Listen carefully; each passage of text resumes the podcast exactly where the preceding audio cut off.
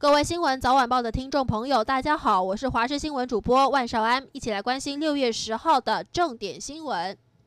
好心肝诊所违规让非一二三类人员优先施打疫苗，风波持续燃烧。高检署九号指示台北地检署即刻启动防疫处理小组，指派检察官结合相关行政机关，迅速厘清要查明台北市好心肝诊所相关人员的刑事或行政责任。对此，好心肝诊所本来要在下午一点召开记者会，不过半个小时之后延期到晚上六点半，接着在中午的十二点五十一分再度宣布，因为避免群。据将记者会取消，改发声明稿。声明稿中强调，有很多经常在基金会出入的工作伙伴，例如清洁人员、水电工人、大楼保全，都是他们这一次施打疫苗的对象。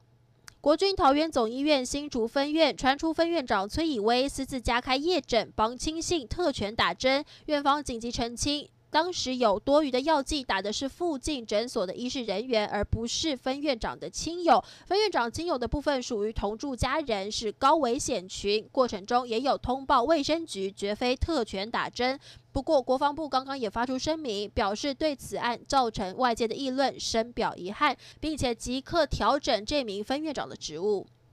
台北市长柯文哲针对台北市爆发好心肝诊所偷打疫苗一案，召开两次的记者会。他承认疫苗分配是由卫生局股长决行，然而为什么没有审核以及把关的内控机制却始终没有说清楚？而这超过一千剂的疫苗施打对象也不是一二三类人员，北市府难道没有要求落实造册施打吗？还是因为柯文哲要求疫苗要在一周内施打完成才会放行，让诊所来拼进度呢？台北市政府也必须要说清楚、讲明白。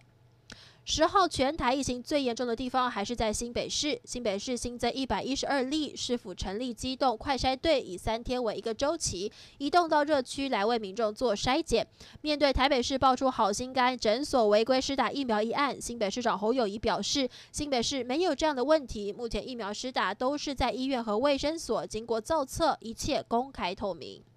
高端疫苗十号暂停交易一天，公布 COVID-19 疫苗二期临床试验解盲结果。高端疫苗公司在下午五点召开重大讯息记者会，宣布解盲结果是成功的。高端的二期临床试验，其中分析数据显示，疫苗的安全耐受性良好，三千八百一十五名的受试者施打之后都没有出现严重的不良反应。